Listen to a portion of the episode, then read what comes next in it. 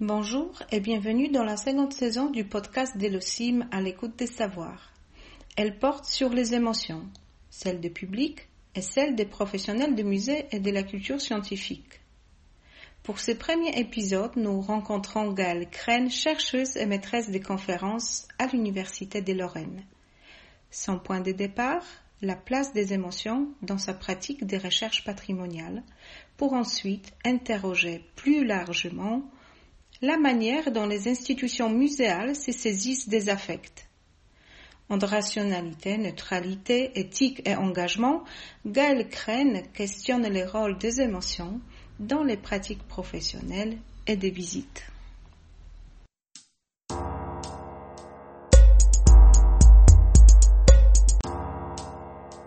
J'ai commencé à m'intéresser à la question des émotions pour comprendre ma propre démarche de chercheuse, par besoin de comprendre et d'expliciter la place que j'accordais aux émotions dans ma méthodologie de recherche.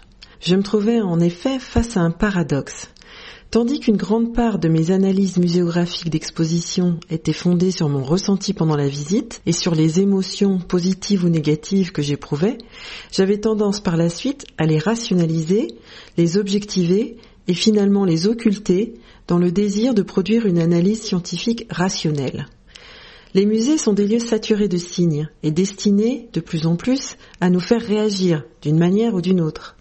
Je cherchais cependant à neutraliser, à désactiver les émotions pour analyser rationnellement des dispositifs scénographiques dans l'espace d'exposition. Je me retrouvais dans la situation exacte décrite par les chercheurs australiens spécialistes du patrimoine Laura Jane Smith et Gary Campbell, selon qui la question de l'émotion dans les recherches sur le patrimoine est d'une évidence aveuglante. Elle est tellement centrale qu'on ne la voit même plus, elle devient en quelque sorte cachée en pleine lumière. Mon besoin de comprendre était d'autant plus pressant que les émotions étaient souvent vives et que je, souvent j'étais incapable d'identifier ce qui les déclenchait. Pourquoi est-ce que je restais de glace en visitant le mémorial aux vétérans du Vietnam à Washington, alors que j'avais tant lu sur son caractère irrémédiablement émouvant? Et pourquoi, une fois rendu au Musée national d'histoire américaine, situé à quelques blocs du mémorial plus loin sur le National Mall, là où se trouvent concentrés les principaux musées nationaux, j'éclatais en sanglots devant une simple photographie montrant un jeune soldat recueilli devant ce même mémorial.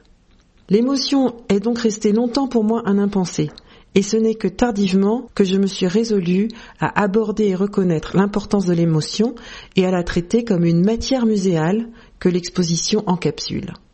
Ce cheminement n'a rien d'original. En effet, il est synchrone d'un mouvement plus large de reconnaissance de l'émotion dans les sciences humaines et sociales.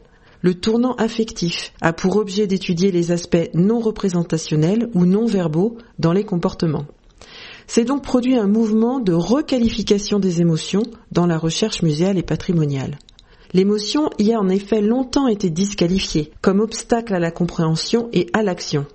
Elle était tenue pour dangereuse, incapacitante et de plus, dans le domaine patrimonial, politiquement suspecte. Elle aurait favorisé des perspectives nostalgiques et des points de vue qui pouvaient même être réactionnaires. L'émotion connaît aujourd'hui une revalorisation, ce qui passe par une inversion des stigmates. On considère aujourd'hui qu'elle participe à la compréhension et à la prise de décision, qu'elle est un moteur pour l'action. De plus, par son caractère social, partageable, les émotions peuvent nous rassembler et nous inciter à changer nos comportements et à favoriser l'engagement. Deux aspects qui correspondent de plus en plus aux objectifs que les expositions se fixent dans une approche du musée qui s'est renouvelée. Celui-ci est moins vu comme l'espace de présentation des choses du passé et de transmission d'un discours sur ce passé qu'une arène de débat et un lieu d'expression et de gestion de leurs sentiments par les visiteurs.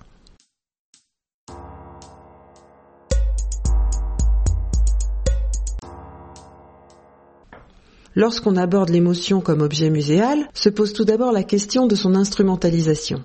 L'émotion est-elle considérée comme une fin en soi chez le visiteur ou comme un moyen d'accès à autre chose? Par exemple, le programme Les émotions à l'œuvre du musée Fabre de Montpellier emploie l'analyse des émotions dans les œuvres pour apprendre aux enfants à repérer et à gérer leurs propres émotions. on y approche l'art comme un moyen de développer la sensibilité des élèves dans le cadre d'un apprentissage civique. Lorsque l'émotion est considérée comme un instrument pour atteindre d'autres objectifs, de compréhension, de sensibilisation, d'engagement, on se trouve alors face à la question des limites éthiques de certaines expérimentations.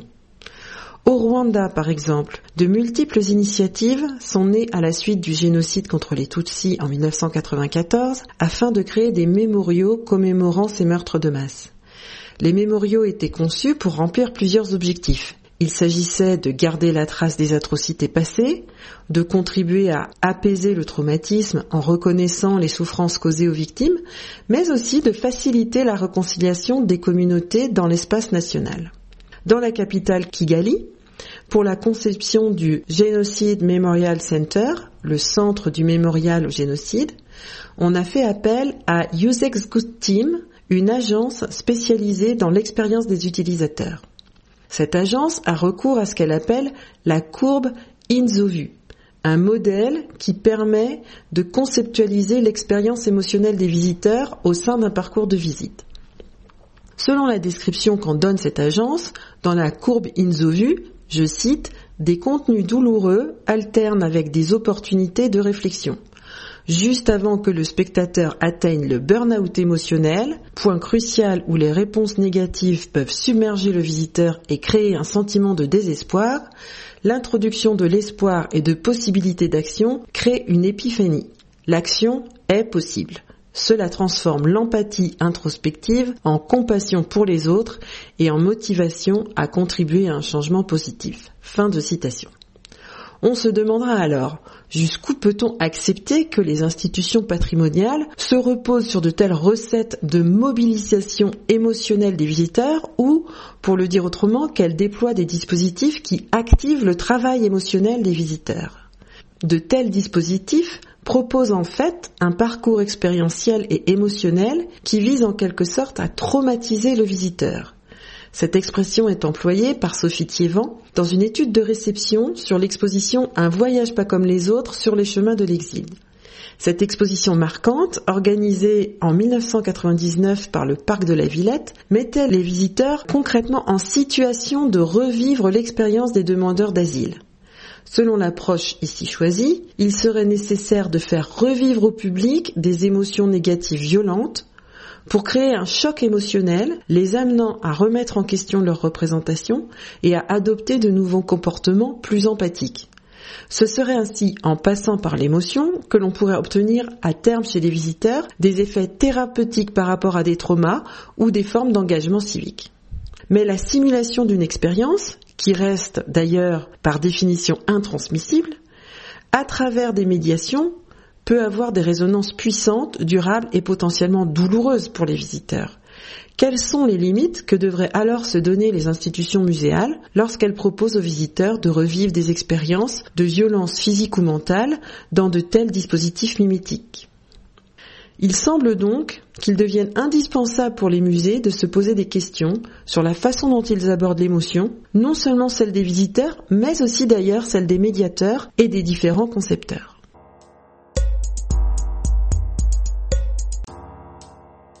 Enfin, je voudrais évoquer la question des relations entre émotions sociales et politiques muséales à la lumière de l'actualité.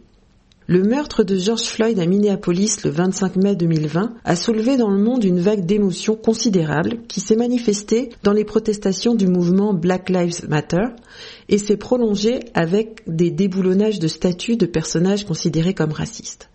Dans le monde muséal, de nombreux appels ont été lancés pour s'associer aux protestations et inciter les musées à s'engager contre le racisme et à réformer l'institution.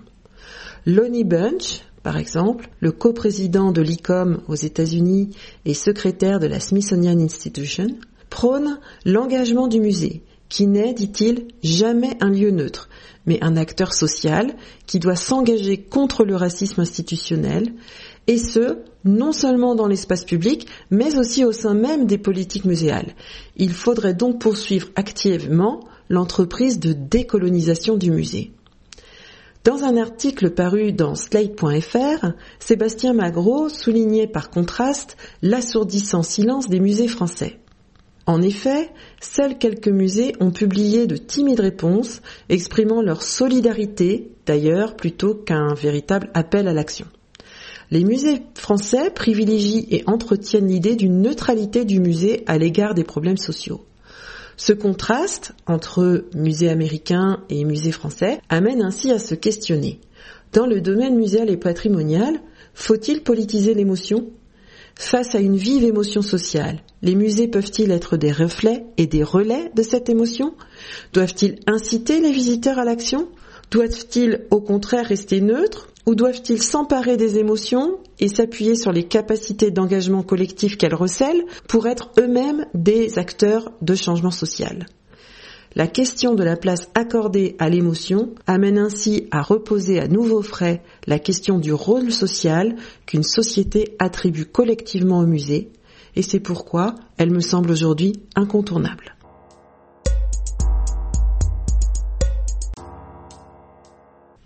Merci infiniment à Gaël Crène d'avoir inauguré cette nouvelle saison de podcast. Retrouvez son témoignage et les ressources complémentaires qui font écho à son propos sur la plateforme en ligne à l'écoute des savoirs à l'adresse suivante podcast au singulier.osim.fr. Vous pouvez également vous abonner à ces podcasts sur Apple Podcasts ou Spotify. Cela vous permettra d'être notifié des nouveaux épisodes publiés un mardi sur trois. À bientôt!